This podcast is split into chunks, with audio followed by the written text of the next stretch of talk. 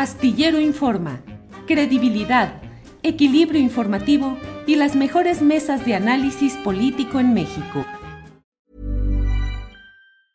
Hey, it's Ryan Reynolds and I'm here with Keith, co-star of my upcoming film If, only in theaters May 17th. Do you want to tell people the big news?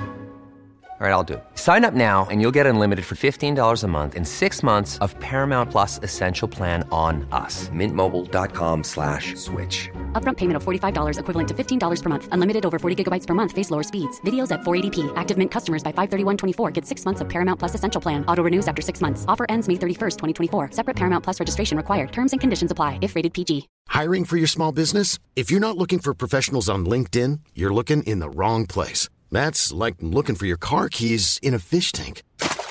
LinkedIn helps you hire professionals you can't find anywhere else, even those who aren't actively searching for a new job but might be open to the perfect role. In a given month, over 70% of LinkedIn users don't even visit other leading job sites. So start looking in the right place. With LinkedIn, you can hire professionals like a professional. Post your free job on linkedin.com slash people today. Eh, Daniela, eh, Jorge Ramos el periodista eh, tan conocido, eh, radicado en Estados Unidos, dice, el presidente López Obrador tiene todo el derecho de no ir a la cumbre de las Américas si no quiere, pero lo que está pidiendo es que inviten a la fiesta a matones, torturadores, censores y represores, como son los dictadores de Cuba, Venezuela y Nicaragua. Punto y seguido. AMLO ya escogió su lado. ¿Qué opinas de todo este asunto, Daniela Barragán? Híjole, pues creo que el presidente eh, lanza esta declaración cuando justo está sintiendo muy, eh, se está sintiendo muy seguro de su relación con Joe Biden. Viene de una buena racha, primero de que logró sortear a Trump y la relación con Biden ha sido buena. Y la otra racha que trae es la que tuvo este fin de semana, que pues se fue a Centroamérica y que fue a Cuba. Y eh, esos cuatro días estuvo echándole sus habladitas a Estados Unidos y diciendo, volteemos al sur, volteemos al sur, está muy bien que tengamos el respeto con Estados Unidos, pero a ver, acá hagamos nosotros también nuestras cosas y levantemos los tratados comerciales con respeto a Estados Unidos, pero hagámoslo nosotros y sí, ahí va a estar Estados Unidos, pero a ver, nosotros qué vamos a hacer.